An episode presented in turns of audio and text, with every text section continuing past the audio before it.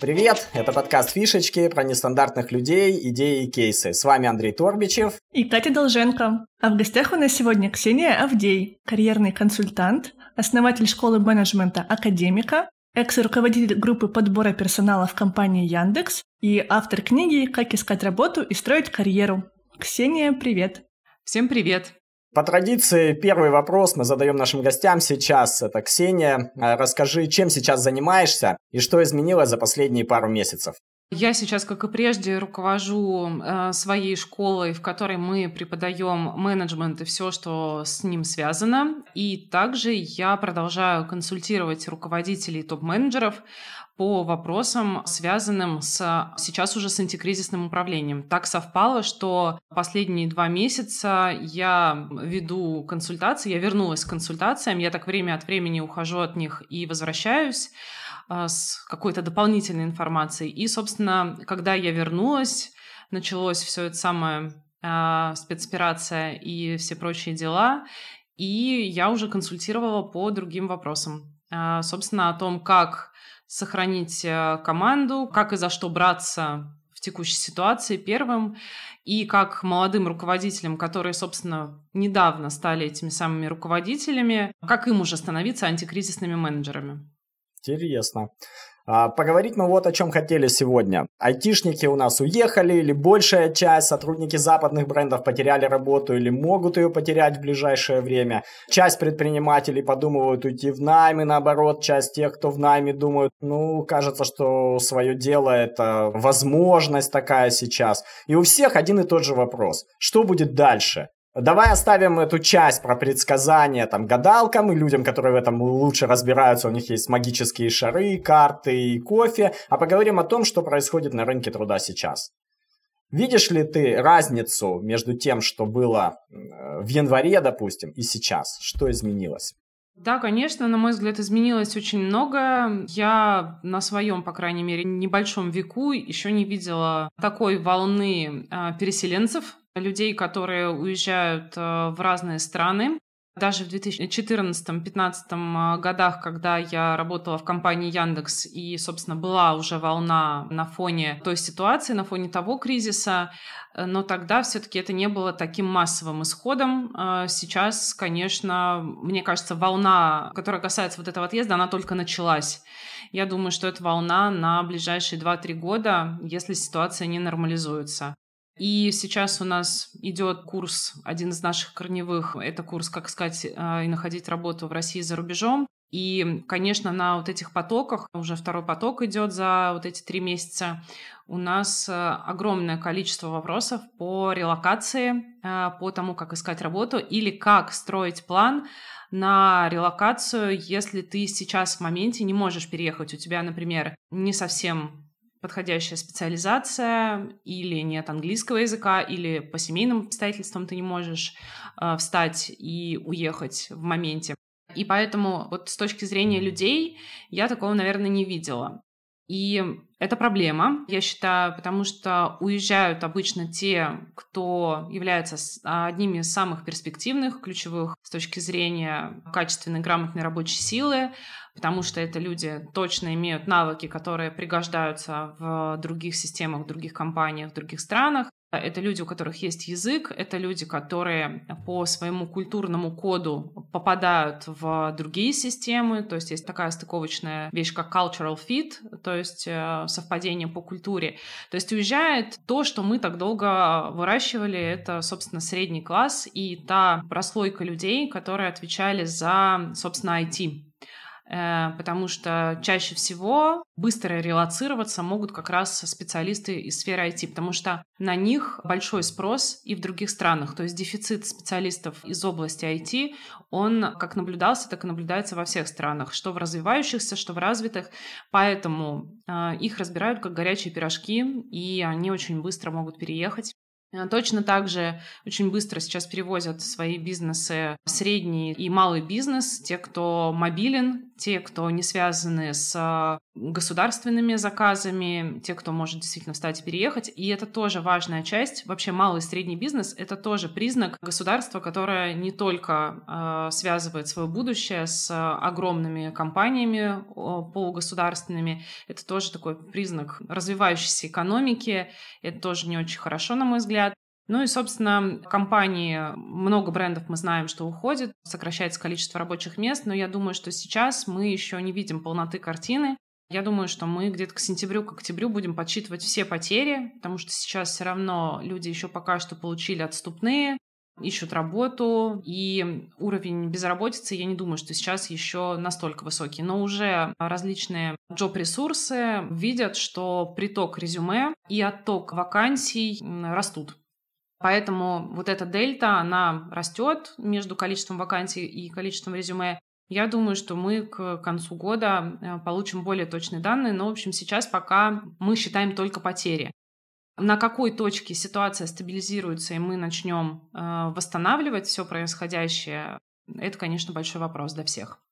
Блин, а вот ты говоришь, что айтишников всегда не хватает. Мне казалось просто, что их какое-то время назад не хватало, а сейчас уже как будто их много. Но они все равно востребованы. И отсюда вопрос, стоит ли сейчас идти учиться на айтишника и берут ли без опыта. Допустим, вот я только отучилась и хочу пойти, это джун получается, безопытный джун, и возьмут ли меня, а еще смогу ли я релацироваться? Да, сейчас, я думаю, это для многих э, такой очень популярный вопрос и важный. Смотрите, дефицит никуда не делся. IT-компании как росли, так и растут. Даже если сейчас будет некоторый отскок в экономическом развитии, IT-компании быстрее всего разгоняют экономику, потому что они сейчас уже стали такой средой, а особенно если это важная часть какого-либо государства, важная часть ее экономики, то, конечно же, эта мельница будет разгоняться гораздо быстрее. Поэтому нет, э, дефицит никуда не делся, только вообще все раскручивается, разгоняется. Поэтому если вы планируете переходить в IT, не думайте, что ваш поезд ушел, вакансий больше не будет, и джуниор позиции тоже не станет. Количество вакансий во время экономического спада, конечно же, уменьшается. Но э, мы знаем, что после спада всегда идет постепенный рост. Мы никуда от этого не уйдем. И все равно нужно планировать, даже если сейчас идет какой-то спад, даже если сейчас срок поиска работы будет увеличиваться, это не означает, что работу искать не нужно и что вообще не будет позиции, вообще не будет вариантов. Варианты как раз будут. Их даже ну, будет сейчас больше, потому что люди начали думать не только рамками одного государства. То есть я считаю, что самый главный слом, который произошел вообще в сознании, люди вообще перестали думать рамками одной страны.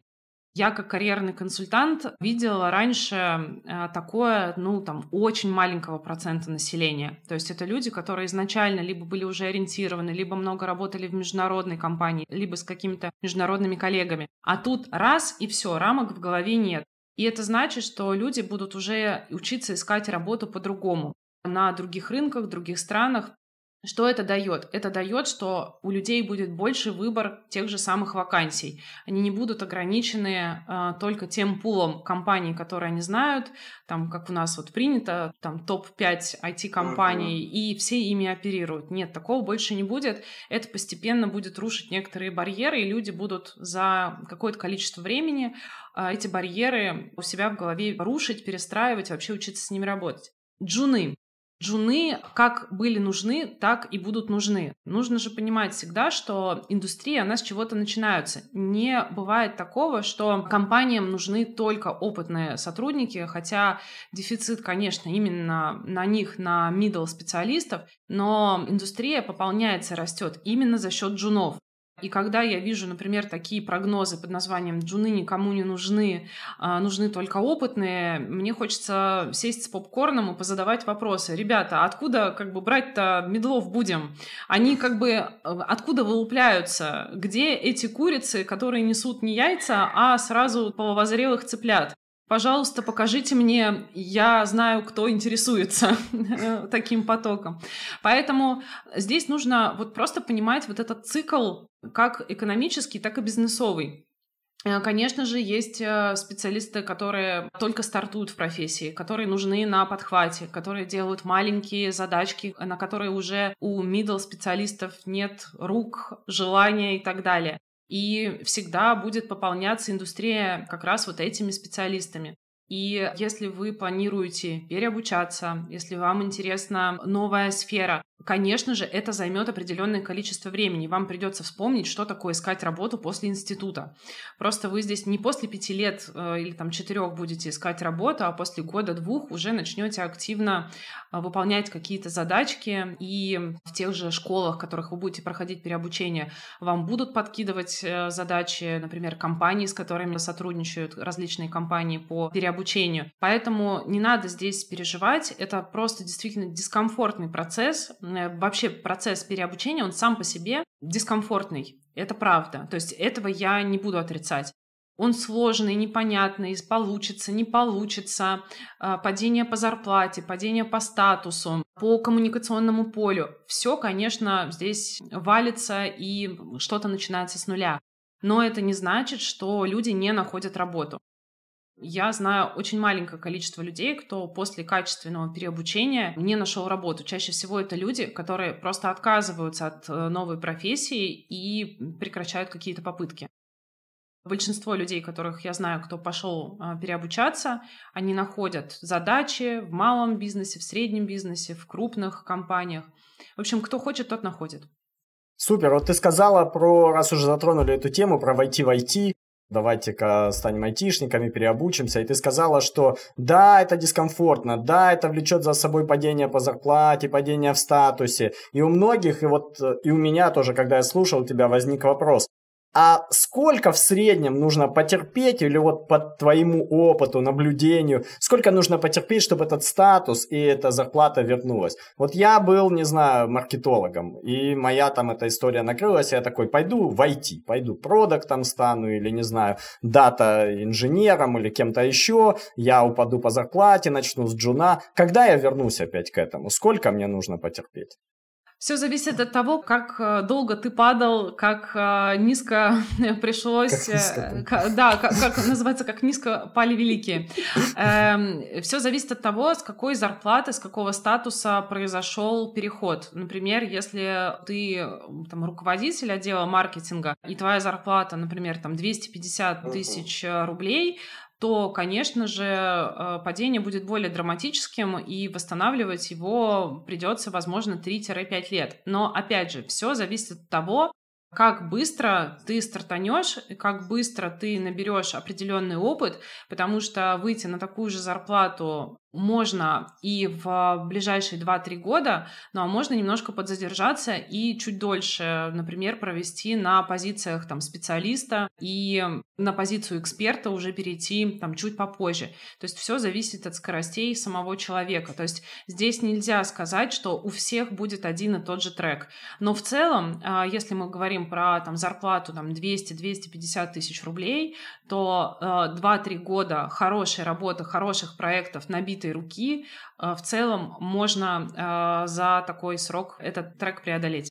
Даже сейчас ты считаешь, что это возможно, да? Да, конечно.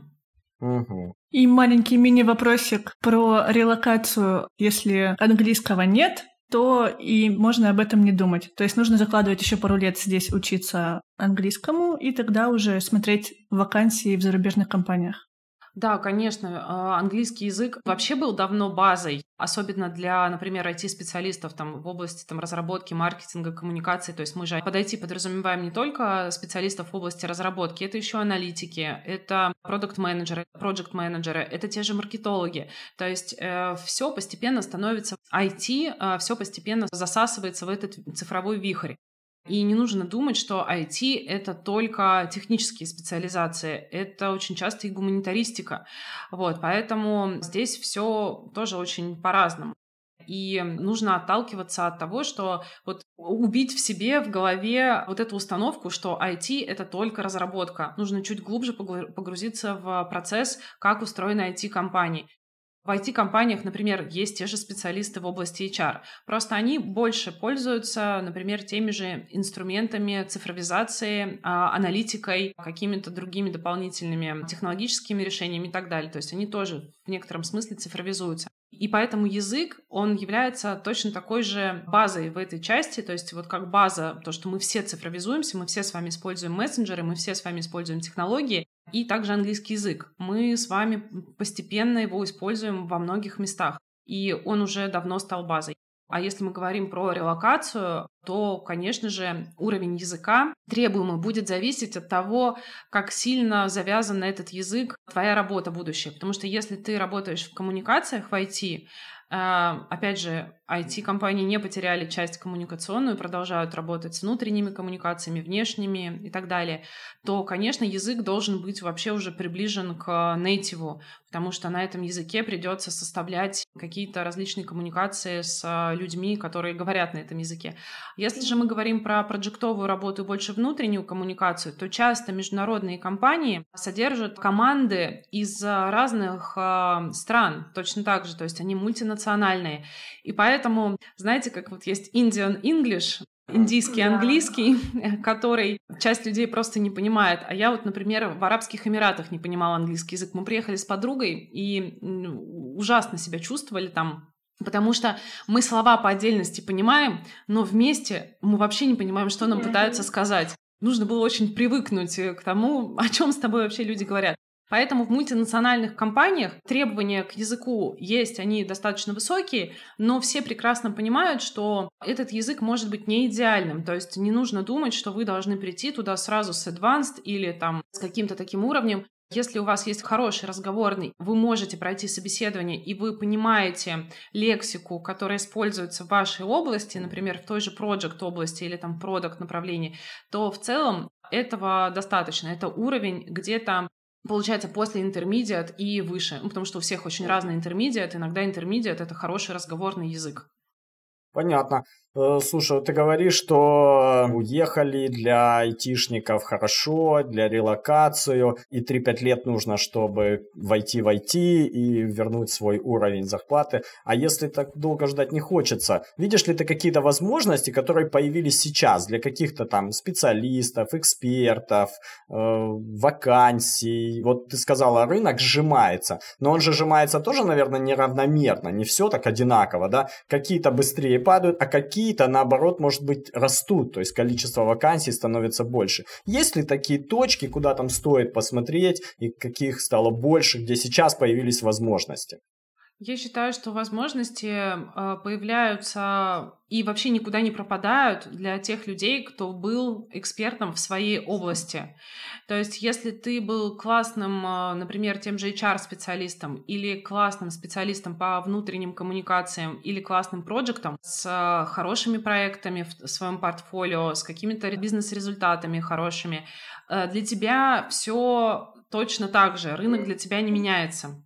Это ты говоришь как про люкс, да? Мы знаем, что люкс в кризисе только растет, да, его потребление, он вообще не зависит. Вот похоже, что вот эти специалисты это как раз люкс такой, да, который только дорожают. Да, а это важно понимать. Для того, чтобы быть конкурентоспособным, нужно в целом э, за своей квалификацией, за своим профессионализмом следить. Это тренд, э, который запустили не мы, этот тренд существует давно в мире, что ты следишь за своей зачеткой, ты следишь за своим карьерным треком. Мы э, начали жить с карьерными консультантами относительно недавно, это все еще такое очень сырое. Но это действительно мировая практика, когда ты думаешь о том, что если вот какой-то очередной кризис, как ты куда пойдешь, э, собственно, со своей зачеткой, со своим резюме. И это сейчас становится, ну, таким уровнем нормы. Это стало даже нормой не сейчас, это стало уровнем после пандемии, потому что пандемия, она очень сильно встряхнула рынок, и люди в этот момент, опять же, испытали примерно такой же э, силы стресс. Много что сжалось, много что перестало работать, и люди за, начали задаваться себе вопросом, а какая профессия не будет зависеть или будет зависеть в меньшей степени от таких кризисов. Если учесть, что сейчас кризисы э, и вообще прогнозы по кризисам какие, нужно же смотреть не на текущий даже кризис, а на то, как они часто стали повторяться. То есть вы заметили, что они теперь вот каждые два года что-нибудь бомбануло. Простите, пожалуйста. По-другому уже не скажешь.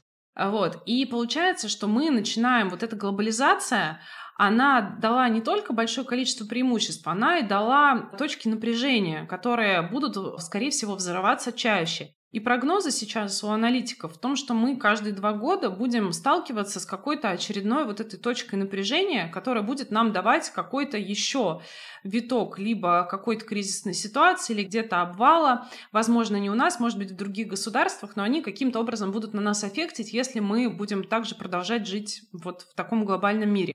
Поэтому вопрос, на самом деле, он на уровень выше.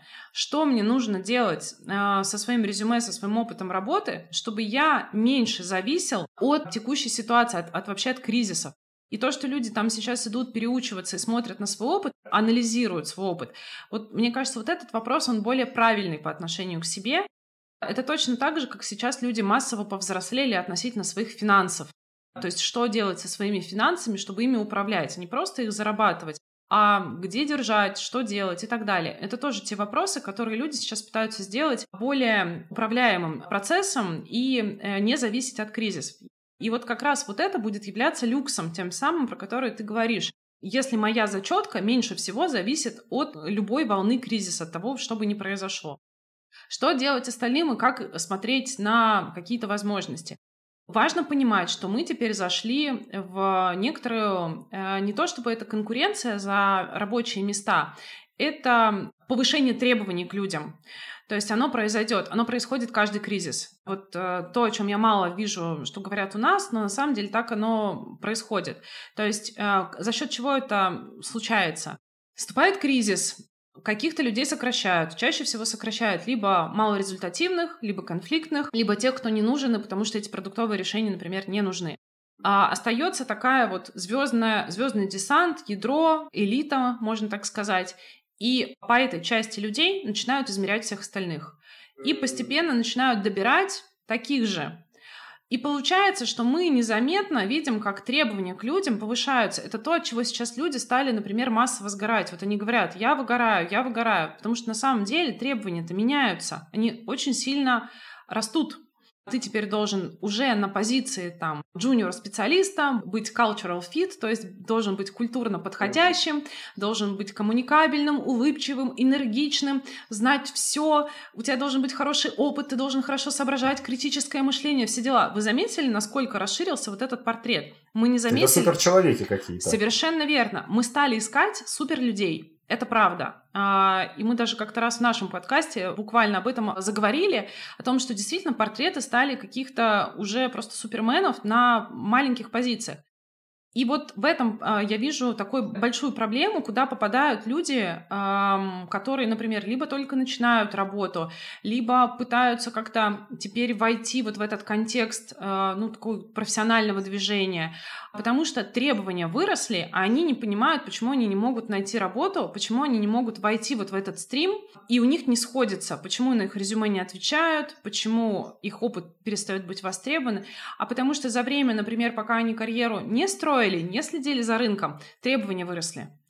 И вот этот разрыв, он происходит. Мы его ощущаем за счет того, что долго ищем работу. А на самом деле он вот происходит еще и вот здесь в том числе. Поэтому задача посмотреть на то, какие новые требования нового мира есть по отношению к людям. То есть даже не какие отрасли, а вот эти новые требования. Потому что вот этот портрет среднестатистический кандидата, он поменялся очень сильно за последние пять лет. Я даже вот не, уже не работая а, в рекрутменте могу сказать, что портрет сильно меняется, потому что я работаю с предпринимателями, с топ-менеджерами, с компаниями. И вижу, как вот э, и требования эти растут, и э, сам бизнес меняется, интенсивность меняется, и, конечно же, под это начинают искать совершенно других людей.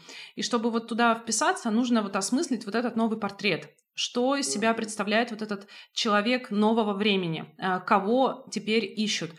И если человек будет себя позиционировать с, этого, с этой точки, то, мне кажется, у человека повышаются шансы а, в очень многих областях. Ну вот я, допустим, промониторила рынок, узнала, кого сейчас ищут, допустим, маркетолога, суперчеловека, супермаркетолога. А, написала у себя в резюме все эти нужные качества и написала о себе с точки зрения того, что было бы интересно для работодателя. И отправила в какой-нибудь Яндекс это все чудо. И там же, по идее, сотни, я не знаю, откликов на вакансии получают. И вот как мне выделиться на уровне резюме среди других таких же, как и я? Чтобы хотя бы прочитали мое резюме. Я вспомнил анекдот старый, но ты его точно знаешь, HR, когда этот молодой HR, там, вернее, уже опытный HR передает дела молодому и говорит, вот там стопка резюме. Он говорит, надо их разобрать. Берет прям половину, такой в мусорку выкидывает. Он говорит, что ты, зачем? Он говорит, неудачники нам не нужны. Вот как э, стать таким вот счастливчиком? Как выделиться? Из счастливой стопки. Да, среди этих тысяч или сотен откликов. Прекрасный анекдот, очень такой грустный на, на самом деле, потому что кандидаты всегда винят э, HR в том, что они не прошли, что им отказали, что это злобные люди сидят там и делают все, чтобы они в компанию не попали. На самом деле это, конечно же, не так. Процесс э, гораздо сложнее. И переходя к резюме. Действительно, сейчас а, количество откликов на вакансии сильно выросло. Э, об этом мне говорят э, все, кто публикуют вакансии на своих сайтах или на открытых каких-то источниках, платформах. И поэтому важно понимать, что только job а, ресурс не может быть вашим каналом коммуникации с компанией.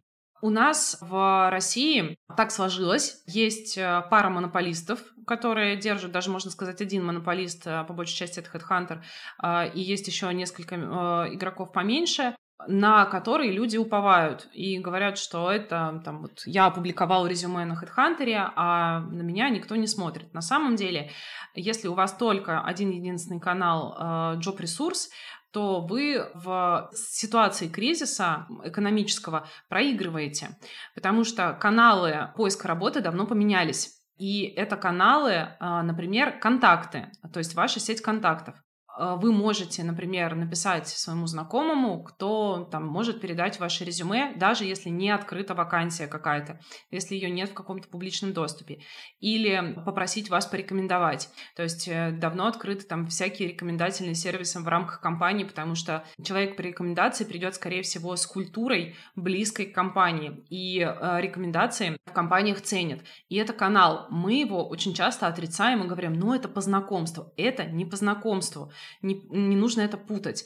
Это э, канал коммуникации под названием «Обратите на меня, пожалуйста, внимание». И этот канал коммуникации существует в огромном количестве стран, и он не называется по знакомству. Тебя же не трудоустраивают, тебя просто показывают и говорят обратить на тебя внимание. А дальше ты проходишь классический процесс.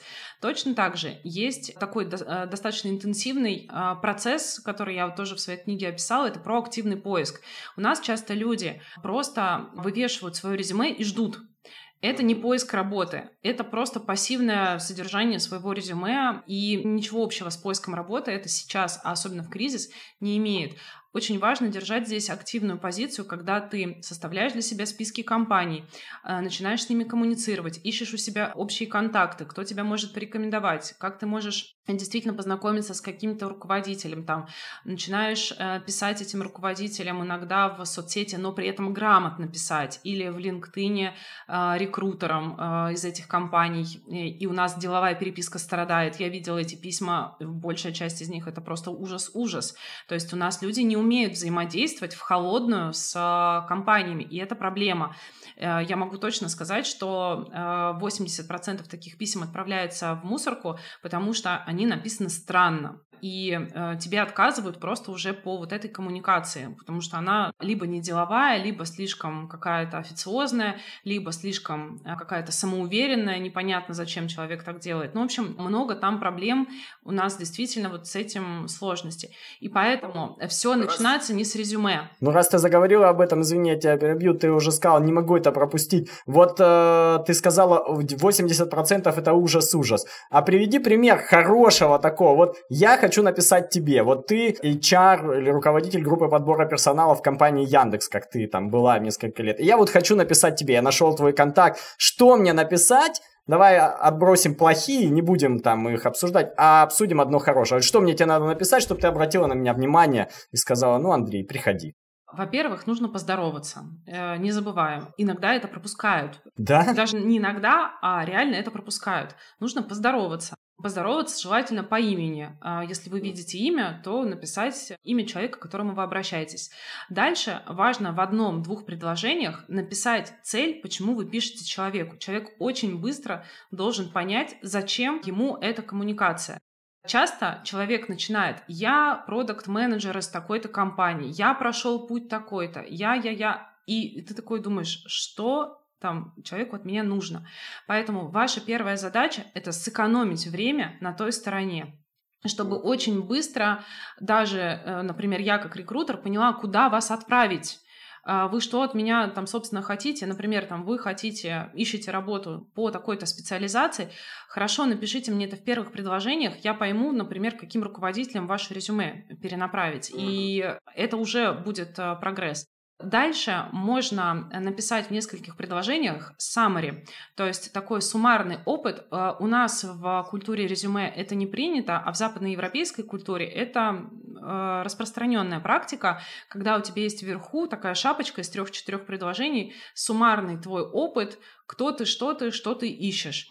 А, и если вы умеете писать такое summary, то это будет очень круто. Это можно вот как раз взять из этой культуры, что у вас такой-то опыт, у вас такие-то результаты, Например, вы работали с такими-то проектами, закончили свою работу и сейчас ищете э, работу с такими-то задачами, с определенными. То есть не э, с размытая под названием «я ищу работу», а напишите конкретно, что вы для себя хотя бы немножко конкретизируете запрос. Потому что особенно если вы пишете в крупные компании или средние крупные компании, там огромное количество направлений, огромное количество задач. Те же продукт-менеджеры могут иметь а, разнообразный функционал. Одни могут быть больше исследователи и там каздеверами, а другие могут быть больше фичерами или вообще такими внутренними предпринимателями. И а, вот эти э, задачи, которые человек пишет, они чуть больше синхронизируют, собственно, что можно предложить человеку. И это все должно быть очень компактно, то есть какая-то компактная конструкция и прикладывать э, в свое резюме, а, собственно, и в конце написать «Буду благодарен там, за любую обратную связь» или если подскажете, кому мне обратиться, большое спасибо там заранее и так далее. Все. Короткая конструкция, на самом деле, это примерно 5-6, ну максимум там 7-8 предложений. И так как люди читают сейчас очень быстро, э, примерно за 30 секунд э, у человека есть возможность это осмыслить и понять, куда вас направить. Чем конкретнее будет ваш запрос и просьба, тем больше шансов, что вам ответят. Мне точно так же часто пишут люди с просьбой там трудоустроиться у меня или куда-то человека порекомендовать. И очень часто это невероятно размытый вопрос, и я не понимаю просто, куда человека там перенаправить, с кем познакомить. И это, конечно же, там проблема коммуникации. Но это проблема вообще поиска работы. У нас люди выходят на рынок труда искать работу в режиме «возьмите меня куда-нибудь». Это неплохо. Это просто вот у нас так с этим исторически живем. Э, мы сейчас только учимся постепенно искать работу а, по нашим требованиям, по нашим желаниям. То есть я не могу сказать, что это там люди плохие. Люди неплохие. А люди просто этого не умеют делать. Они бы хотели искать работу по своим запросам, по своим целям, но только-только мы начинаем этому учиться. Собственно, я этому учу людей уже на протяжении там 7 лет. И поэтому э, людям кажется, у них есть иллюзия, что не нужно свои цели объяснять работодателю, не нужно показывать, каких задач ты хочешь. Работодатель должен тебя сам как-то раскрыть, понять, куда тебе лучше. Но сейчас э, работает э, больше, когда ты сам понимаешь, чего ты хочешь, и работодателю такие резюме больше нравятся и больше ценятся. Ну, это перекладывание ответственности. Вместо того, чтобы самому понять, чего ты хочешь, такой, ой, ну не знаю, что дадут, тем и буду заниматься, я всему рад а потом разочаровываются. То есть нужно же понимать, да. что эти же люди потом будут говорить о том, что предложили не то, руководитель угу. не такой, э, компания не такая, А ты проделал работу до того, как куда-то приходить, э, чтобы понять, а с кем ты будешь стыковаться и что тебе нужно, в какой системе ты будешь успешен. И вот эта ответственность, конечно же, кандидата. Круто. Мы каждый раз говорим, что есть вторая сторона. Есть там соискатели, условно, или те, кто устраивается, но есть и там бизнес, который берет на работу, нанимает, вовлекает. И у меня вот такой вопрос, который я хотел задать тебе. Вот я открываю собственное дело, к примеру, стартап какой-то делаю. У нас много таких слушателей, которые что-то свое или горят, или делают, или хотят. И вот как мне нанять талантливого сотрудника? Вот такого, как э, Ксения Авдей, допустим. Я не могу платить ей столько же, сколько Яндекс или Сбер, например, у меня нет корпоративной парковки офиса в центре Москвы, у меня есть какой-то неплохой офис, но там не где-то там в БЦ Красная Роза. Э, как мне вовлечь таких людей? Как вообще такие люди талантливые попадают вот э, в стартапы или в небольшие бизнесы? Они ведь попадают. Кому-то удается это сделать, а кому-то нет. И он сидит и говорит, ну, я вот не могу себе позволить хорошего маркетолога, хорошего программиста, хорошего HR, ну, беру того, ну, кто есть, кто уж пришел. Как мне вовлечь такого человека? У меня хорошая новость. Э, я вообще, видимо, здесь как оптимист присутствую. Э, называется «Все падает», а Ксюша про варианты. Э, я могу сказать, ребята, рынок сейчас ваш. Если в пандемию люди стремились в крупные компании и ждали какого-то соцпакета гарантии стабильности, и это был тренд, как устроиться в нормальную, нормальную стабильную систему, то сейчас а, благодаря в кавычках, а, всему происходящему, большие системы а, не становятся трендом, потому что часто это связано с позицией компании или с присутствием государственного капитала. Люди начинают принимать решение, что я туда не пойду по идеологическим причинам, и средний, малый, и все стартапы от этого только выигрывают, потому что сейчас будет огромный отток именно в эти системы. Потому что, во-первых, они мобильнее. А, многие из них начинают сейчас открывать офисы в других странах, развивать международку, копировать свой продукт на другие рынки и так далее. И сейчас э, средним компаниям, малым стартапам, которые не умерли от происходящего, а наоборот, например, получили какой-то следующий рывок и импульс, пожалуйста, перестраивайтесь, рынок ваш, вы сейчас можете забрать людей дешевле, вы можете забрать людей классных, начните за них, ну, такую конкуренцию. Ну как? Вот есть бренд работодателя Яндекс или Сбер, или Северсталь, или МТС, или Мегафон, или кто-то. И есть, ну, какой-нибудь ну, не знаю, условный стартап, мы вчера только его там открыли, или год работаем, пускай даже у нас есть какой-то рывок, как нам э, вовлечь? Сейчас у людей изменились приоритеты. Например, релокация для людей сейчас, э, для некоторых людей стала важнее, нежели чем этот супербренд возможность работать не на государство стала важнее, чем бренд или там, чем а, гарантии. И таких людей действительно много. Кто сейчас по-другому осмысляет э, рынок труда, вся проблема вот этих малых, средних, а, развивающихся бизнесов, их не видно, про них никто не знает. И у нас э, проблема в России в том, что эти бизнесы не видно достаточно долго. Они, может быть, уже там 500 человек или даже 120 человек, а их до сих пор не знают, не видят. И вообще, ну, как бы они проходят мимо радаров э, соискателей, потому что их нет на джоб-ресурсах, их нет где-то в какой-то активной повестке. И вот это, на, мой взгляд, большая проблема. И здесь помогут как раз э, большая активность либо в каких-то соцсетях и рассказ в вакансии о том, что смотрите, мы классные, мы нормальные, у нас все хорошо, мы не умерли в, в кризис, мы продолжаем развиваться, у нас э, хорошая команда, хорошие условия, мы планируем, например, развивать ту же самую международку. Публикации в телеграм-каналах вакансий. Сейчас очень много телеграм-каналов, где э, с радостью возьмут ваши вакансии, публикуют совершенно бесплатно, не надо ни, ни за что платить. И, конечно же, нужно начать активно искать людей в группах, которые сейчас ищут работу. И это такой с их стороны уже проактивный поиск э, хороших кандидатов, которые высвобождаются. Да, это определенная работа, но сейчас действительно шанс на хороших людей возрастает. Круто. Ну, допустим, я нанял кого-то, нашел, просмотрел все эти группы, прям проохотился, нанял э, Ксению Авдей, допустим, или кого-то такого же талантливого, или вырастил, допустим, даже кого-то нанял чуть-чуть там.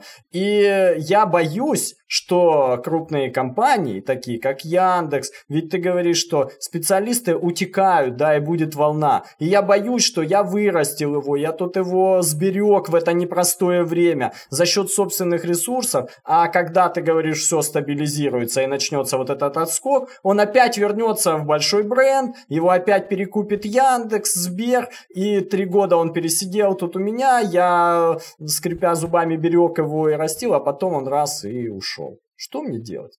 Вообще э, люди э, не рабы, и они а, могут... Отменили рабство. Блин! Черт, мы опять про это забыли. Мы все время забываем. Рабство отменили. Отменили не только рабство, но и отменили цель или работу за выслугу лет и прийти работать 10 лет до упора или лучше 25, а лучше 37, как мой папа на одном рабочем месте. Таких конструкций сейчас очень мало, когда ты приходишь куда-то и работаешь там до конца. И важно с этим смириться, что действительно в какой-то момент ты можешь э, человека взять, где-то его воспитать, э, где-то дать ему карьерный рост, а дальше, да, э, человек может встать и уйти. И здесь важно понять, что у нас, как у работодателей, я же тоже являюсь таким работодателем, э, есть вариант передоговориться с человеком, что мы можем э, сесть за стол переговоров и понять, а какие еще могут быть задачи, а какие могут быть варианты развития, что человеку можно отщипнуть от себя каких-то задач или дать попробовать какой-то новый проект. Э, здесь все зависит от того, насколько заранее люди начали об этом договариваться. Вот все те кейсы, которые я разруливала и как карьерный консультант, и как управленческий, плохо заканчивались, когда люди поздно садились за стол переговоров. То есть человек уже внутренне хотел чего-то другого, но ждал, что руководитель должен сам подойти, и уже перегорал именно вот от ожидания, а перегореть от ожидания реально можно. И уже такой пациент скорее мертв, чем жив, и руководитель уже вроде начинает диалог, говорит, давай, а что ж ты раньше молчал? А все, человек не перезапускается. Такое бывает, то есть он внутри уже вот как бы и сепарировался с системой, и внутренне пошел уже на какой-то свой рынок труда, в голове начал формировать новый образ работы. В общем, пошли какие-то процессы поиска себя в новой среде. И вот мой совет как для руководителей, так и для людей, которые работают, как можно раньше заявлять о том, что в вашей мотивации начались изменения. Руководитель — это не гадалка, не ванга,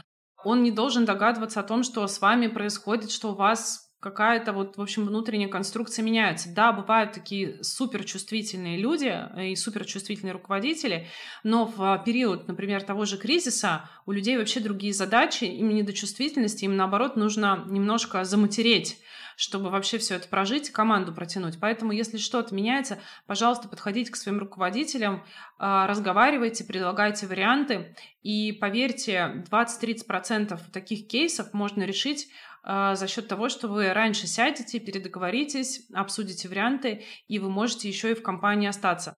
Но руководителям важно понимать, что если у человека меняются цели, это нормально. И важно тоже понимать, что каждые где-то примерно полтора-два года цели ваших сотрудников меняются. И вы можете своим руководителям сообщить, что вот вам нужно вот этот цикл где-то примерно учиться видеть, что у вас вот человек работает полтора-два года, желательно с ним поговорить в этот промежуток, мол, как у тебя дела, хватает ли всего, хватает ли собственной мотивации, хватает ли новых задач, или наоборот, может быть, перегруз э, по задачам, может быть, что-то нужно уже там делегировать и так далее. То есть держать просто определенный контакт и понимать, что да, это нормальный, естественный процесс.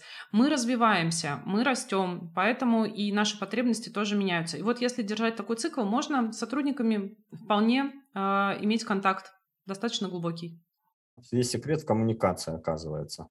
Ну, наверное, последний вопрос, который я хотел задать. Вот мы видим сейчас два таких тренда. Первый, и ты сказала немножко о нем, что часть людей хотят перейти в свое дело из э, наемных сотрудников. Они раньше хотели, думали, вот бы что-то открыть. Сейчас, кажется, некоторые из них становятся или могут стать вынужденными предпринимателями. Когда они понимают, что в их компанию что-то не то, и они давно хотели, такие, ну я попробую, да. И наоборот, мы видим предпринимателей, у которых не очень хорошо, и он такой, ну, может быть, я буду востребован в большой компании, в корпорации, там больше, я пойду решать там эти задачи, что я тут свое делаю. И я хотел бы спросить у тебя, какие навыки, вот через тебя же много людей проходят таких, какие навыки ценятся у предпринимателей в больших компаниях, которые помогают им расти, и какие э, качества помогают вот этим вот сотрудникам наемным открывать собственные бизнесы и становиться успешными?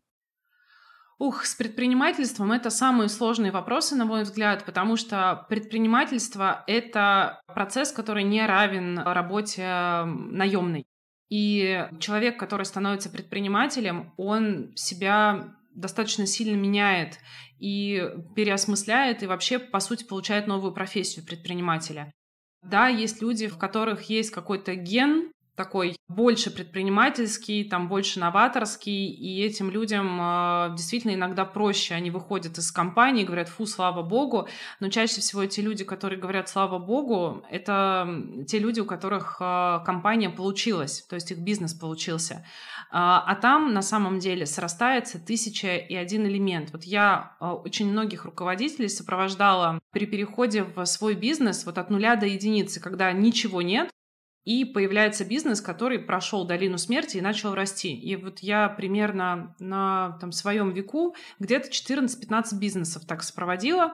А, это сложнейший процесс, на котором у людей ломается мотивация по пять раз в день иногда которым нужно оказать какую-то поддержку, причем поддержку даже не моральную, а иногда направить э, к какому-то правильному контакту, то есть э, к хорошему маркетологу, к хорошему пиарщику и так далее. И это очень сложный путь. Поэтому, когда вы сейчас планируете вот этот переход, вам нужно понимать, это не путь равный пути в найме. И это сложная дорога, это сложный эксперимент. И вот это самое главное запомнить. То есть те навыки, которые вы наработали, они как вам могут пригодиться, так и некоторые могут вполне вам и помешать. Вот, это, наверное, вот про выход из э, компаний, из э, систем. Про выход из систем ты еще ты сказала, я 14 бизнесов, 15 сопроводила, и они успешными стали, да? Да, они сейчас работают. Вот если посмотреть на них, что объединяет этих людей? Вот есть ли у них какое-то такое качество, которое вот им помогло всем? Или нет, они все разные абсолютно, нельзя их как-то. Есть одно качество. Когда наступает э, такое самое темное время, когда вот все плохо, эти люди ждут рассвета.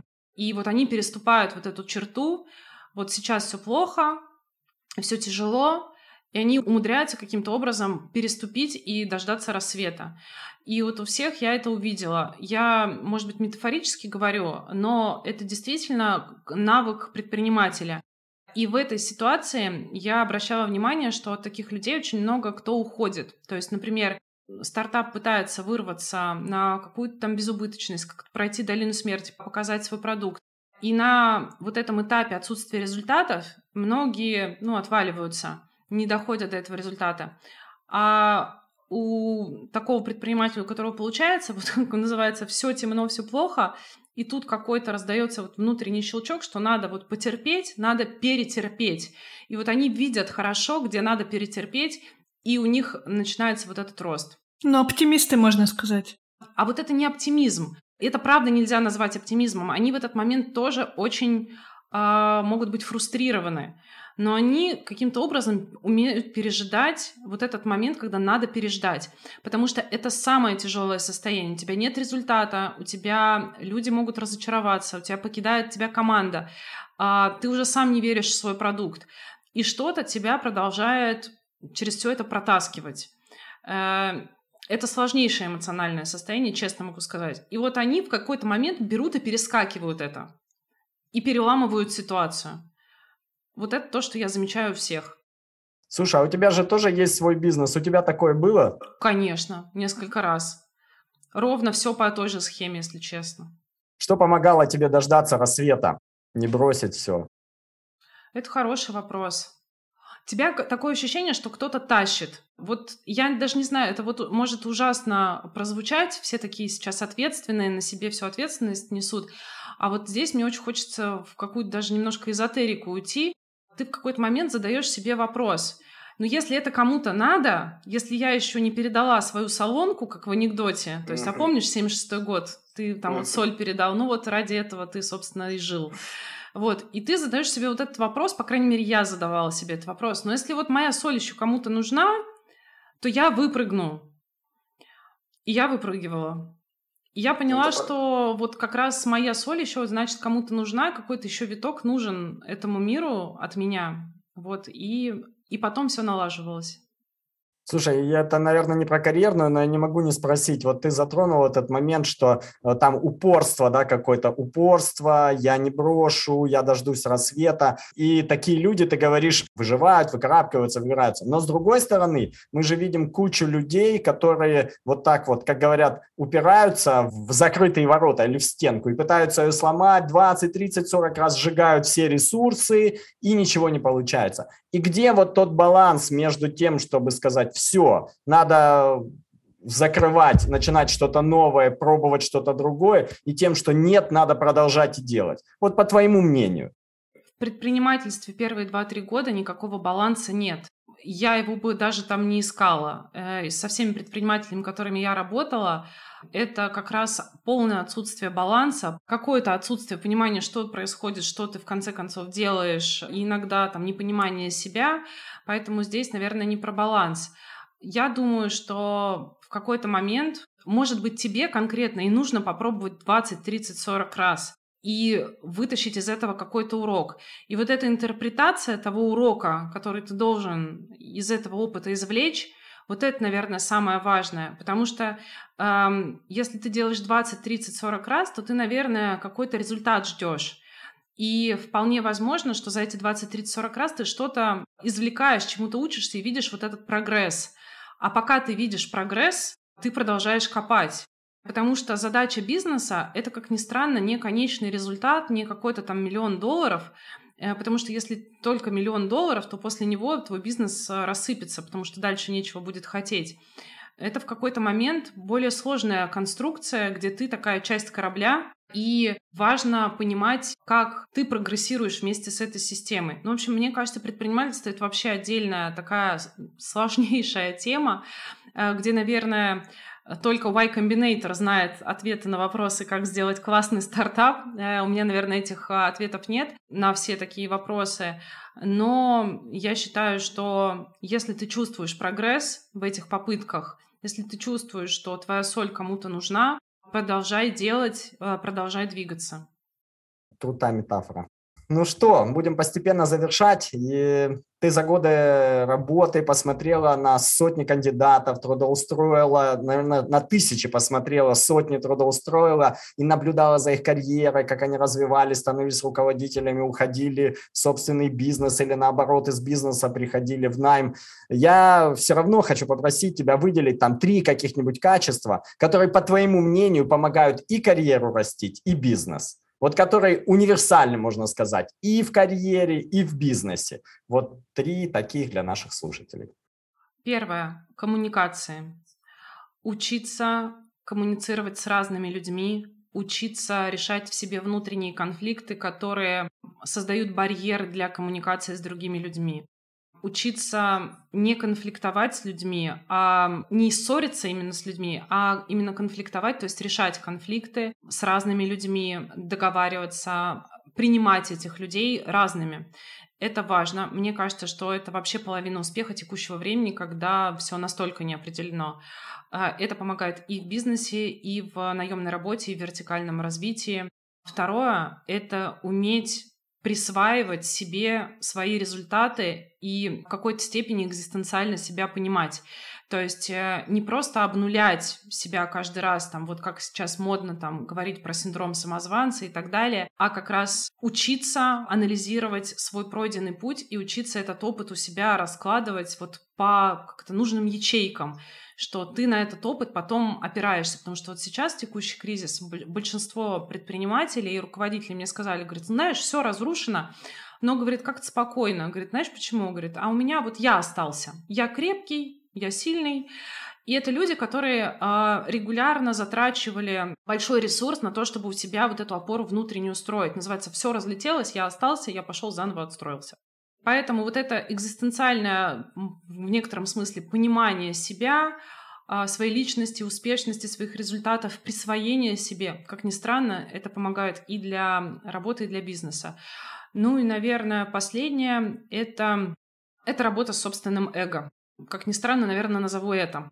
Эго у нас имеет свойство раздуваться от наших результатов, от наших взлетов, и мы начинаем верить в свою такую бессмертность, мы начинаем верить, что мы непобедимы, и перестаем замечать очень важные сигналы, которые нам может подавать пространство. С одной стороны, уверенность в себе — это хорошо, но уметь считывать вот эту реальность, вот этот хаос — помогает то, что ты постоянно усмиряешь свое эго, хотя оно стремится раздуться до невероятных размеров, потому что я результативный, у меня такой бизнес, там еще что-то, такие успехи, и очень хочется поддаться этому всему.